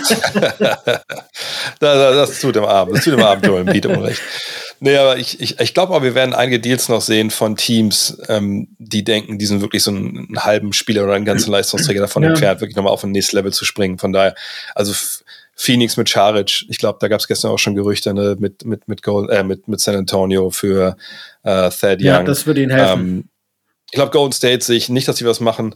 Memphis eigentlich ehrlich gesagt auch nicht. Die können zwar alles machen, aber ich glaube, das, also warum sollen sie herum äh, doktern? Die Knicks. Utah sehe ich noch einiges, weil ne, Joe Ingles ist nicht dabei. Auf dem Mhm. Flügel defensiv haben sie ihre Probleme. Ähm, Dallas, ich meine, Tim Hardaway Jr. ist raus. So, ne, da, was machst du da? Äh, aber haben die genug, um irgendwie wieder zu wahrscheinlich Dragic da? Die Nuggets denke ich nicht. Timberwolves waren ja auch stark an, an Simmons interessiert. Clippers haben ihre Dinger schon gemacht. Die Lakers, ich glaube, da kommt was von, von, von THT, aber ich glaube, es wird nicht das sein, was sie, was sie besser machen. Sein ich. Wert ist halt extrem gesunken. Ne? Äh, die Ja. Lakers hätten, glaube ich, lieber äh, Lowry geholt. Ja, aber oh, eine Sache müssen wir ansprechen. Natürlich gestern ein Gerücht, was, was auch wichtig war, habe ich ganz vergessen. Die Bucks und Dennis Schröder. Ja, Ich, ich habe gestern im, im Livestream gesagt, ich fände das für Milwaukee echt, echt ein gutes Ding. für Dante Äh, Vincenzo, ne? Dante ja. DiVincenzo, ich fände es für, für Boston gut, weil sie kriegen einen jungen Spieler. Gut, den müssen sie dann verlängern, aber in einem Markt, wo wenig Geld ist. Macht bei beiden Seiten Ja. Sinn. Genau, also ich, ich finde, das ist, ist, ist was Sinnvolles, ähm, zumal du halt dann auch sagen kannst, hey, pass auf, wenn Janis auf die Bank geht, ähm, Dennis kann deinen Angriff in dem Sinne ein bisschen schmeißen. Äh, das finde ich, finde ich total sinnvoll.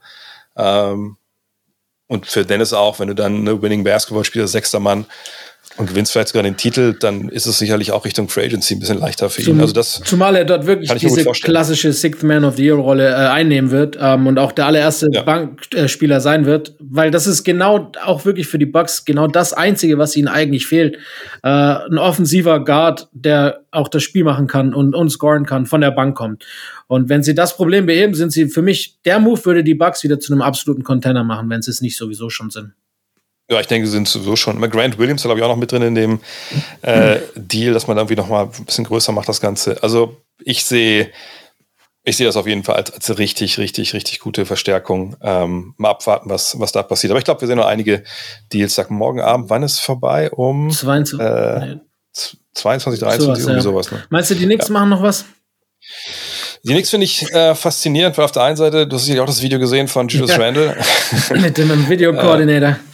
Ja, wo ihm da den, den Laptop, sagen wir mal, er klappt ihm den Laptop zu. Freundlich gesagt. net- Netter, netter, als es aussah. Ähm, es gab ja auch dann diese eine Meldung von irgendeinem Rogue Twitter-Account, dass er einen Trade gefordert hätte. Ähm, da darf man, glaube ich, nichts drauf geben.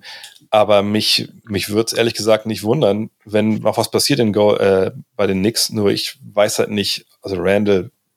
glaub, Randall den glaub kriegst ich auch nicht. weg. Also diese eine Idee, ich glaube, Bobby Marks hat das bei ESPN angedacht nach dem Motto ähm, Westbrook für Walker, Fournier und noch irgendwen. da habe ich schon verstanden, warum er das gemacht hat. Auf der anderen Seite, ich weiß halt wirklich nicht, warum Russell Westbrook nächstes Jahr auf seine 47 Millionen Dollar verzichten sollte. Und ich denke, wenn ist gestern auch im Livestream gesagt, also ich glaube, ne, Tom Thibodeau hat eh schon Bluthochdruck. so, wenn er dann noch sich mit Russell Westbrook abgeben muss, dann musst du halt immer einen Defibrillator da neben der Bank stehen haben, weil das kann sofort passieren, dass er einen Schlaganfall kriegt, wenn er sieht, wie ich, ich, Westbrook da seine Jumper nimmt. Ich muss ehrlich auch sagen, da. dass äh, unabhängig davon, das würde ich schon auch gern sehen, aber ich glaube, dass halt die Zeit von Thibs Basketball vorbei ist heutzutage. Also sein, sein Coaching-Stil passt nicht mehr zur derzeitigen NBA, meiner Meinung nach. Und ich glaube auch, dass der Bruch schon ein bisschen da vorhanden ist zwischen Leon Rose und Tom Thibodeau. Äh, Gerade hm. so diese Cam Reddish-Nummer, ne? Äh, Thibs will ihn überhaupt nicht und kann mit ihm gar nichts anfangen. Sie draften, äh, ja. sie traden trotzdem für ihn. Das sind schon nochmal für mich auch so Anzeichen, die äh, Signale senden, dass das vielleicht nicht alles so im Grün ist zwischen den beiden. Ja, ich bin gespannt mit Radish, weil ich meine, auf der einen Seite, ich glaube, wenn du für Tipps spielst, du das ist nicht so wie mit vielen anderen Coaches in der NBA, dass du da reinkommst und sagst, ja, was laufen wir hier? Floppy Action, ein bisschen Flex. ja, ja habe ich schon heiß zu gespielt, das machen wir. Ne? Sondern bei Tipps, da sagst du erstmal, hier, pass auf, hier ist erstmal das Wörterbuch.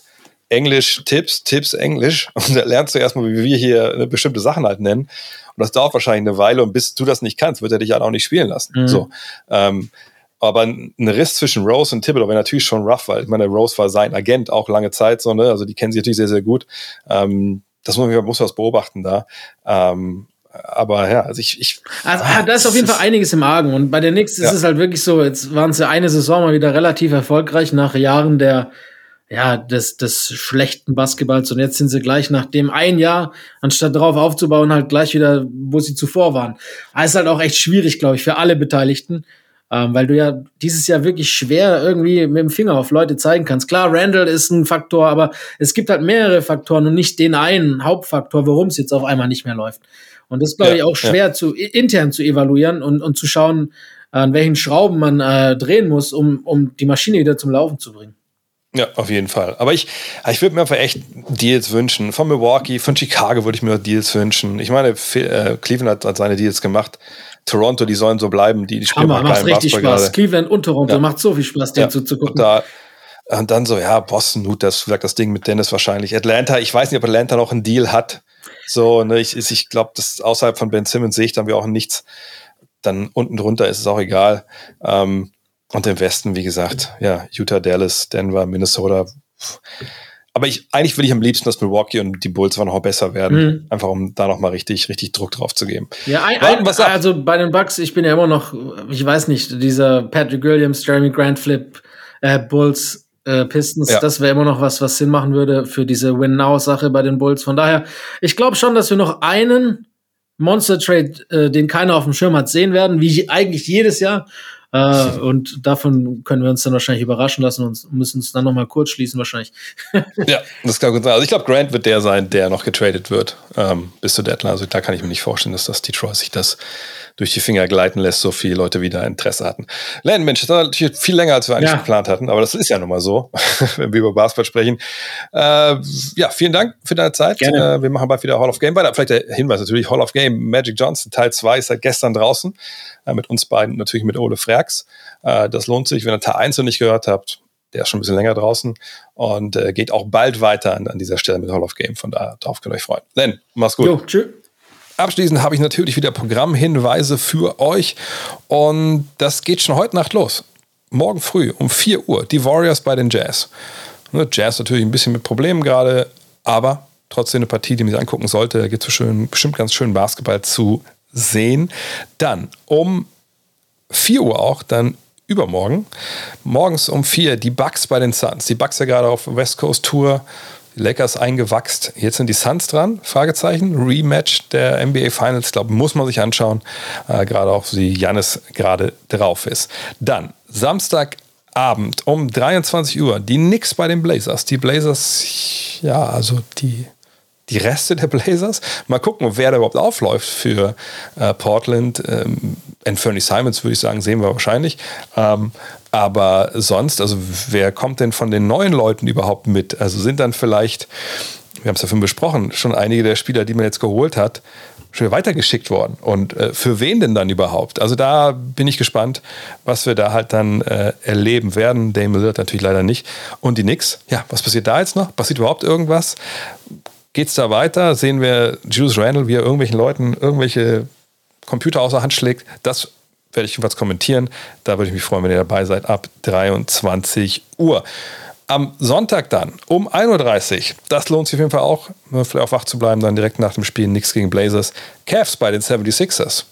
Für Fans von Old School, New School, Big Man auf jeden Fall genau das Richtige. Und um 2.30 Uhr ist eigentlich eine lange Basketballnacht dann von Samstag auf Sonntag. Lakers bei Warriors. Also ich meine, mein Tipp wäre, wenn ihr live gucken wollt, guckt mal erstmal bei Cavs gegen 76ers rein, wie es da läuft, wie das ähm, knappes Spiel ist. Ich gehe einfach mal von aus jetzt. Und dann schaltet wir mal rüber in der Halbzeit zu Lakers gegen Warriors. Guck mal, wie es steht. Äh, eigentlich sollte man denken, AD und LeBron und Westbrook gegen Steph und Co., die haben sicherlich Bock. Heißt ja nicht, dass es gut aussieht dann für die Lakers, so wie es da momentan funktioniert. Aber wer weiß, vielleicht ist das auch ein spannendes Spiel und dann kann man Cavs, Sixers erstmal zu Ende gucken und dann schaltet ihr rüber für die Schlussphase von Lakers gegen Warriors. Und dann gut ausschlafen, aber nicht zu lange, denn es sind zwei Spiele am Sonntag auch in der deutschen Primetime und zwar um 20 Uhr. Es können eigentlich nur zwei Teams sein Sonntag dieses Jahr, oder? eigentlich nur drei Teams. Ich glaube, Knicks, Hawks und Clippers haben wir ja, oder wo hat uns die NBA ja kredenzt jetzt äh, in den Primetime-Spielen seit äh, Saisonbeginn. Und ja, die Hawks sind auch wieder dabei, zu Gast bei den Celtics. Also Dennis Schröders altes Team gegen sein neues, wenn Dennis denn noch dabei ist, wenn er nicht schon in Milwaukee gelandet ist zwischendurch. Darauf könnt ihr euch freuen, gesagt, ab acht. Und dann um neun, das ist das Spiel, auf das ich mich echt freue. Die Timberwolves sind zu Gast bei den Pacers. Pacers natürlich jetzt mit neuem Look. Können wir uns direkt Tyrese Halliburton mal anschauen. Ähm, das ist sicherlich ganz spannend. Gucken, was die T-Wolves noch machen oder die Timberwolves noch machen. Und dann am 16. Februar, ne, bis dahin gibt es nicht so die richtig geilen Spiele, wenn ehrlich ist, um 31 Uhr die Dallas Mavericks zu Gast bei dem Miami Heat. Eher natürlich historisch ein belegtes Duell, aber auch geil, weil Goran Dragic ja in Miami momentan seine Zeit verbringt Ne, ich habe schon mal gesagt, ich würde ganz gerne Miami spielen. Das geht aber nur, wenn er vorher woanders hin getradet wird und da entlassen wird. Vielleicht nimmt ihn dann auch Luka Doncic gleich mit oder Nika Harrison, der General Manager äh, der Mavericks. Ähm, aber auch ohne die Personalie tragisch natürlich ein, ein, geiles Spiel zu gucken, wie Luca und Co. da klarkommen gegen ja, eins der besten Teams der Liga gerade. Abschließend, Google des Tages. Wie gesagt, heute wird noch, glaube ich, einiges los sein in Richtung Trade Deadline, morgen Abend auch noch.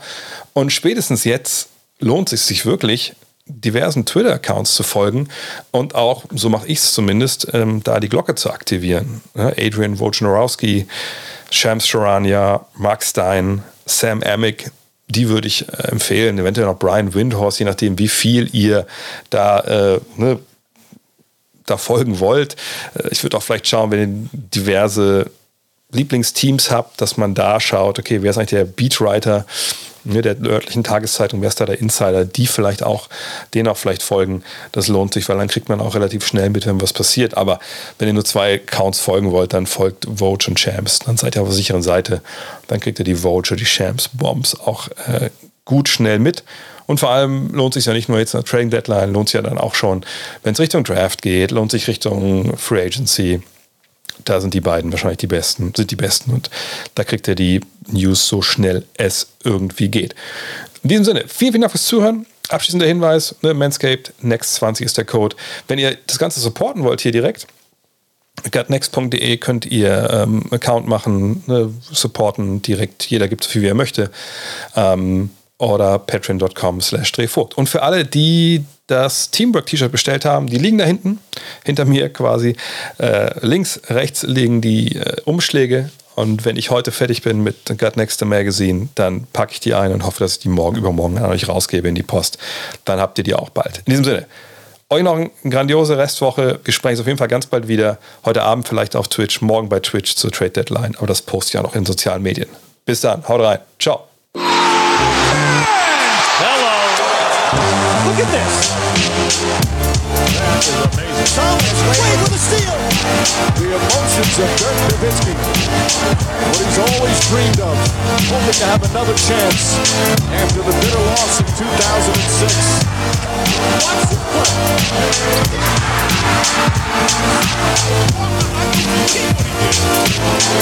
That is amazing.